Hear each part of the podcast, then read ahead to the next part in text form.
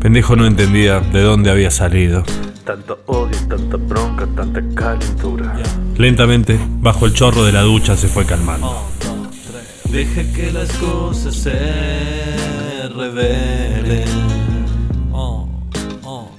Enio le había hablado largo, muy largo. Suave, muy suave.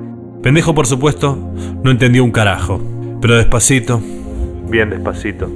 se fue aquietando. Comieron sushi en la cama, mirando al Corinthians. Un asco el sushi, pensó pendejo. Y se le ocurrió algo. Salgamos.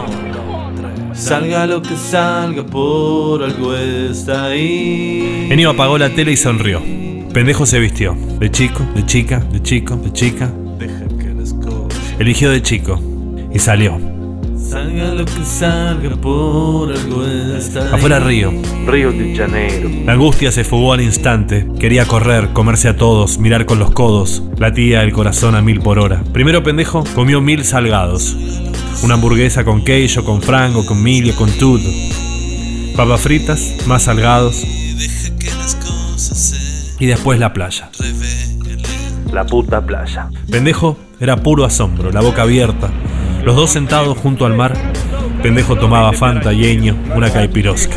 Pendejo pudo pedir ayuda.